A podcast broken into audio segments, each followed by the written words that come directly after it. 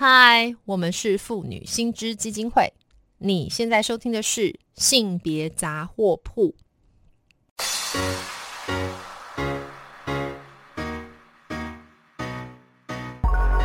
从生活看性别，与你分享生活中的性别故事。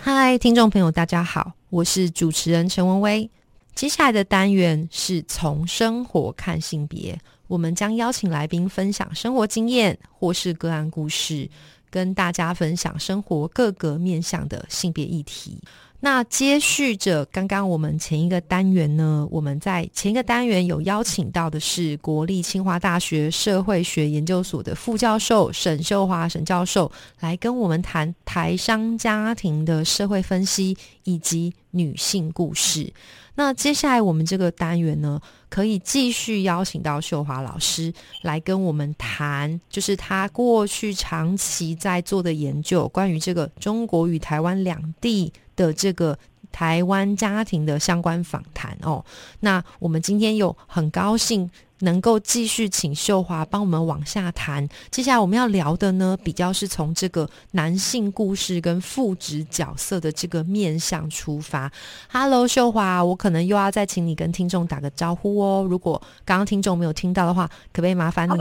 嘿，Hello，文威，我是沈秀华。嗨嗨，秀华好。其实就是刚刚前一段，我请这个秀华老师，我自己听的真的是如痴如醉哈。那我在这边先跟，如果你是现在才加入的话，我跟听众补充一下。其实我们在前一个单元，那个单元是从新闻看性别，但是我们其实是从一篇《天下》杂志的报道哈。这个报道叫做《留守家庭的美丽与哀愁》，那里面主要在谈的就是去中国大陆或是东南亚创业工作。做的台商台干，他们因为这种远距的家庭的长期分离哦，然后就留下了非常多呃很有社会意涵，也非常有性别意涵的一些故事。那刚好秀华老师呢，他也对这一块做了非常长期的追踪与研究。那前一段呃前一段的这个访谈里面，我们谈的比较是从女性的角度，哈，就是。女性面貌的这个故事，那接下来时间呢，我们就要请秀华老师继续帮我们谈这个男性的这个故事。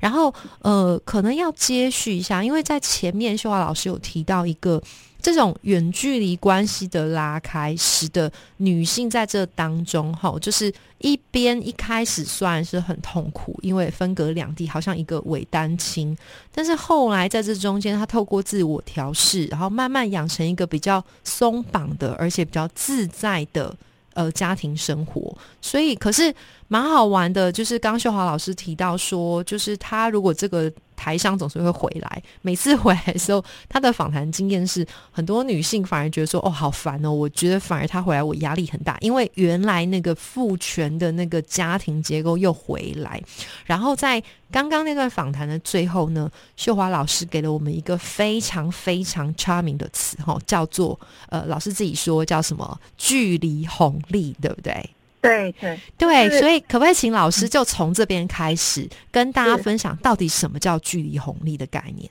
是距离红利是这样，就是在我自己的研究过程，我想出来一个概念。那这个为什么会有这个概念？就是我们一般而言，对亲密关系、对家庭生活，我们都会认为距离是不好，长距离不好，就是家人啊，亲密关系就是要腻要在一起。嗯，那但事实上，我们看到就是节目开始讲，台湾其实已经很久，三十多年来，已经是有很多的这种跨国性的长距离家庭。嗯，那在这里面，我们如果用很刻板或是传统来看，你会觉得距离一定是不好的，哈。嗯，那事实上确实也是有它一些会改变，然后也有它会让当事的人，不管从啊他们的配偶关系或亲子关系，会带来很多困扰甚至痛苦的经验。可是，在我的研究里面，就像刚才前面谈到的，嗯，这个距离其实有时候也会带来，就是说一些我认为所谓的红利。那我为什么用红利谈呢？对对对，我们如果从家庭作为一个是一个社会结构，从社会学来讲，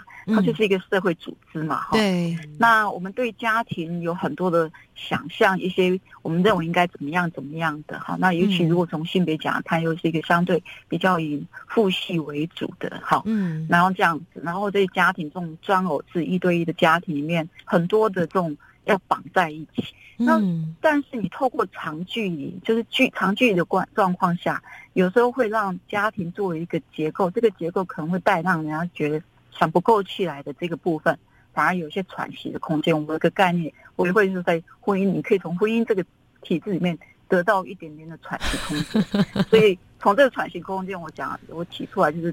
距离红利的意思。那这个比如说，事实上，比如刚才我提到女性的经验，就是说，比如她。后来会透过这种男的不在，然后她自己反而会变成家里的这种台湾家庭，她跟她孩子里面，她真的是有一个更大的空间自主，然后她对夫家的这个相对的松绑。对对对，这个对我来看到，就是女人可以从这样的一个距离里面去对父权家庭对她的一些比较的一些啊规范啊或一些限制，可以得到一些。啊，一些松绑，对一些松绑，嗯，对，所以这是一个距离红利看到，其实距离红利也有性别，他的意思是说，对像跨国家庭里面的台湾男女是有不同的啊，不同的意义跟作用。比如说我刚才讲的是男女性，对，那如果从男性的看，你就看到我刚才开始讲，这些男性去那边他就不做，那基本上那种家庭照顾工作就基本上基本上就不。不会做哈，嗯，那另外就是他们可能会在那边发展出新的亲密关系，不管是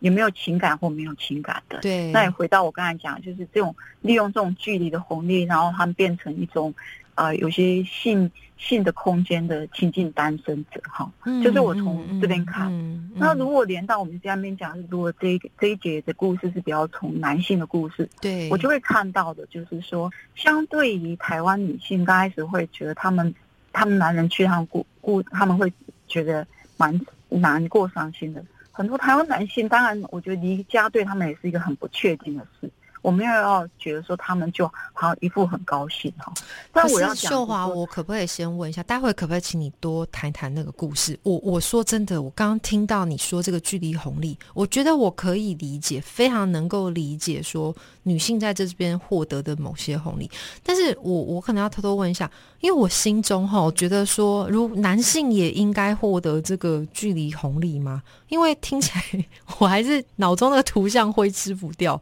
你刚刚讲的他们就是跑到那边去，经济条件也更好，然后更自由，不用负担家庭照顾的责任，然后性可能也获得某一种就是更自由的空间嘛。好，那这个这个听起来像红利，可是这个红利感觉让我好像很不舒服哎。是啊，是啊，所以就是有性别差异，就是说。比如说，我在每次谈这个研究，都有人问我说：“台湾女人，哎，可会不会这些台湾太太在台湾会不会有外遇？”对啊，我也想知道，而且都无性吧？其实事实上很难，不是说没有。其实我有访谈过程，没有听人家讲，可是我找不到有人愿意直接跟我讲他这个经验。那原因是其实也蛮简单的，就是在台湾社会，那他生活的关系都在这边。这些人尽管他真的有外遇，他也很要非常隐秘性的进行。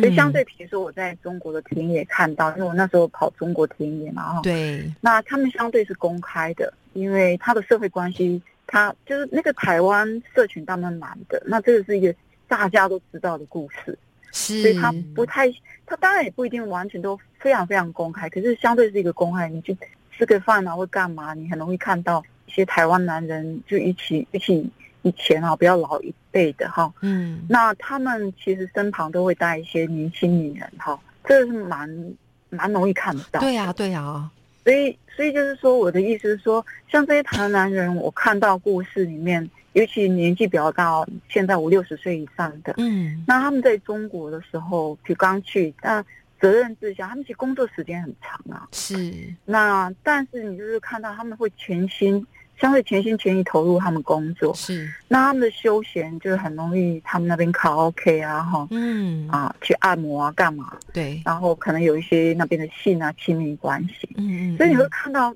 这这些男人很多，他们早刚开始去的很长一段时间，嗯，那个心思是不太放在比较不会放在家庭，台湾家庭。是，那尤其他们那一代的台湾男人，我觉得他们他们他们的方式，所以他们一一克是几礼拜几 K 为几几礼拜卡几改点为灯啊。对啊，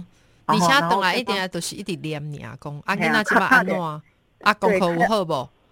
对对对，有类似这样哈，卡几改点为冲小，然后他其实也不会直接跟小孩，因为有时候小孩子很小，因为。就问他太太小孩子怎么样，嗯，所以那亲子关系的梳理从那边开始，是，然后两三个月再回来一次嘛，哈，嗯嗯，所以你会看到是很长一段时间，这里面有一个部分，我觉得他们也不是不不一定是自愿的，因为台湾的劳动结构，嗯，台湾台资公司就是那种工作时间又很长，对，他们是责任制，对，他们也在那种状况下，其实他们就是投入他们的工作，然后以他们当地的生活。为主，工作生活为主，然后回来一趟，然后回来一趟，其实他们也会感受到家庭跟他们是随着去的时间久以后，嗯，其实他跟家人之间的关系就没有办法，就他会很明显感受到他的老婆跟小孩是一圈，然后回去是我会讲的是那种陌生的，他是局外人，嘿，一个是。一个接陌生的亲密的人，就是用陌生的家人，应该安尼讲的，所以一进来，那家里的人对他其实也很陌生感。秀华老师，你起来太文青啊，我都被讲啊，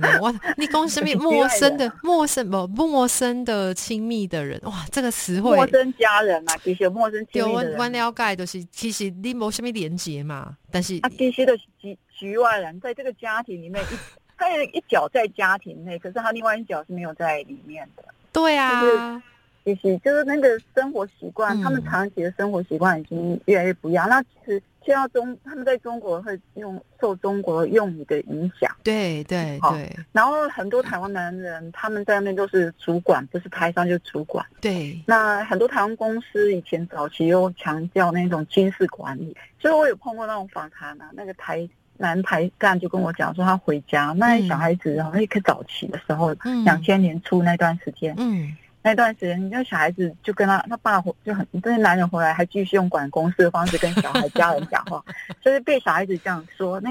有故事讲的，那小孩子说你是共产党，你是共产党，就是情何以堪？没有，就是说，因为他们也把那种工作的。这种霸道总裁的概念嘛，其实为什么霸道总裁的是你用一种公司这种工作，把工作里面的这种职位、这种权力带到亲密关系这个这个脉络嘛？嗯嗯。好，你我们讲霸道总裁必须有一公职啊，这些台商台干，他们在台中国的这种主管啊或老板的这种，他也会很容易不小心就会转移到他其他的。他的亲密关系、家庭关系，嗯嗯嗯，所以 anyway 那个故事的提供，他们会蛮长一段时间非常以家工作为主，然后他自己在那边，他也不一定有固定的亲密关系，他有时候就是对。可是这个故事有一些转折，这个转折的时候，他后来去了一段时间，然后年龄慢慢大，对，啊，这里当然有中国崛起各方面，对，然后年龄也大哈，还不一定能够。啊，就是反正也花不起，然后各方面的因素下，对。他开始我看到故事是有趣的，写光因开心，写光家庭的重要。哦，所以你会看到故事，对，就是开始想说我要回家了，我要跟家里建立连结了啊。对对对，他就开始想说我要跟孩子、跟老婆建立连结，就是在去了十年多少年以后，可是这时候台湾的老婆小孩已经有他们自己的生活，对，然后小孩子大以后。青少年以后，他自己有自己的生活。对。可是这时候看的故事的想象，就希之前是女人要跟着在后面跑的样子，希望追到抓住他先生。对。你会看到故事是说，这些男的一段时间以后，他们缓过来想要去抓台湾的家人。嗯。可是台湾家人其实觉得我没有跟你那么熟。对啊，你哪位？真的真的，我在访问台湾小孩。对。我问他们跟爸爸的关系，他们常常跟我说。我跟他没那么熟，对啊，我不熟哦，我跟他不熟，对对对，所以这里面故事就会看到一个，那就我我会我会有一个概念，就是好像那种。我们讲那个搭飞机到不同的时差去呢，所以我我就把它叫成亲密关系的时差。哇，今天哇，今天好棒！亲密关系的时差，真的真的真的，就是说女人刚开始在这个关系里面，她是想要去抓住这个关婚姻中里面还有这个男的，对。可是这时候男的是比较以他的工作以他自己其他的为主的。嗯，好，那在这嗯个跨国情境，那种刚才讲他们性别分工被强化。对，可是当了女的，后来哦，女人在这种性别结构关系的里面，她，我们其实很多女人都会自己要想办法去找她自己的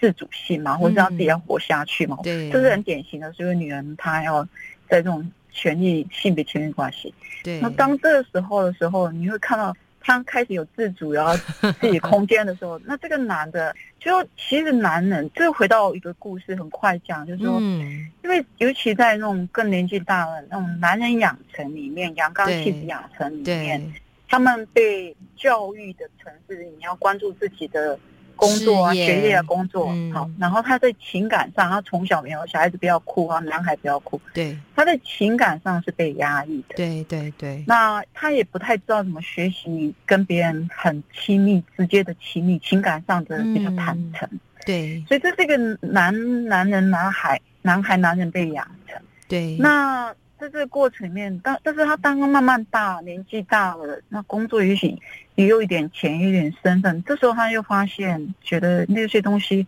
以外，我好像要抓一些。可对是，他他不知道怎么处理，对不对？对他也不一定怎么处理，嗯，然后别人也不一定愿意等他。老实讲，就是说，唉这边的老婆，好，一直活在不同的时区，对不对？对对，有一点嗯这种抽、象征意义上是这样意思，就是说他刚开始是非常以劳动工作为主的，嗯然后他现在回来，我们学事物用词上面的那种再生产或者说亲密关系、家庭关系的时候，其实这边他们已经有他们自己的家庭了解。与女性发展出来的。哎呀，秀华，你今天这个故事真的非常精彩。然后我先快速做个结论，因为时间的关系，我想要下次再继续邀请秀华来来跟我们继续分享你很多有趣的这些研究。尤其今天我们听到这个词实在是太美了，秀华老师的这个就是这个所谓的那个什么时差，对不对？亲密关系的时差，还有这个距离的红利。好，更重要是刚刚第一个词，对不对？在第一段的时候，我们嗯提到的情是境单身，情境单身这三个词，我想大概就能够总结。虽然秀华老师这个研究非常深邃，可是我觉得这三个词几乎就可以去总结秀华老师这个研究里面的这个深度跟它的迷人之处。不过因为时间关系，今天就先谢谢秀华老师哦，希望下次还有机会能够听你来多谈一下。好，谢谢秀华。谢谢谢谢好，秀华，拜拜拜。那如果听众朋友对于今天谈到的性别议题有兴趣的话，可以到我们妇女心知基金会的脸书粉专按赞追踪，或是 follow 妇女心知的 IG 网站，也欢迎小额捐款支持我们继续争取权益哦。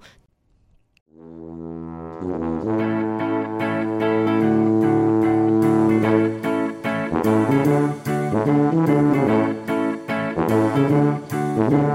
you.